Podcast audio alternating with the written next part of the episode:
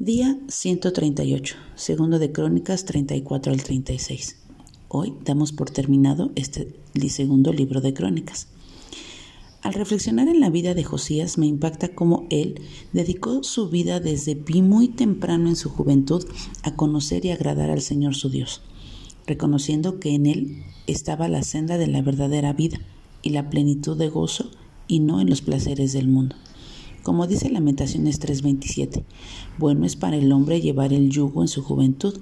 Y es que desde joven Josías comprendió que era bueno hacer de Dios ese compañero inseparable y dejarse guiar por él.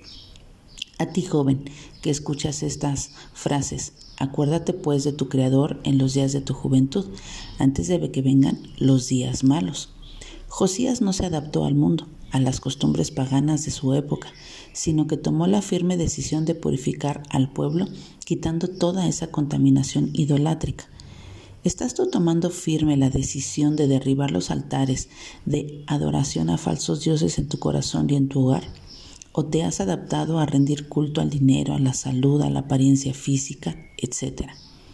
Josías no solamente purificó el pueblo y al templo, sino que ordenó la reaparición de éste. Y es que estás cuidando y restaurando el templo del Espíritu Santo que somos nosotros al exponernos a su palabra y dejar que ésta sane, restaure cada parte de tu ser. Que Dios nos conceda que al escuchar su palabra nuestros corazones puedan ser sensibles y rasguemos nuestro ser en arrepentimiento al experimentar el dolor que hemos causado a Dios y buen Padre con nuestras ofensas.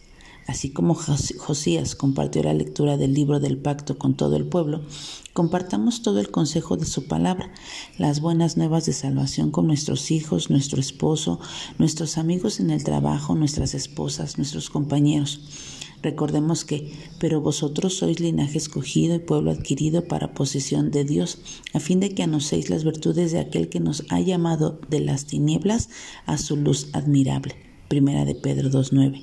Josías no solo servía de instrumento del Señor, cumplía su llamado, también animaba a otros a responder al llamado del Señor y a recibir en las áreas en las que habían sido asignados. ¿Te interesas y animas a, gente que está a tu alrededor a responder el llamado del Señor a sus vidas? Reflexionando sobre el triste final de la vida de Josías, me recuerda qué tan importante es no apoyarnos en nuestro propio entendimiento de las cosas y de las personas, o bien de las situaciones, sino buscar siempre la sabiduría y el discernimiento que solo vienen de Dios. Nosotros no somos Dios, no somos omniscientes. Eh, cuando insistimos en vivir la, de espalda a Dios y permanecer en la práctica del pecado, Dios mismo nos entregará al señorío de aquellos dioses de los cuales queremos servir.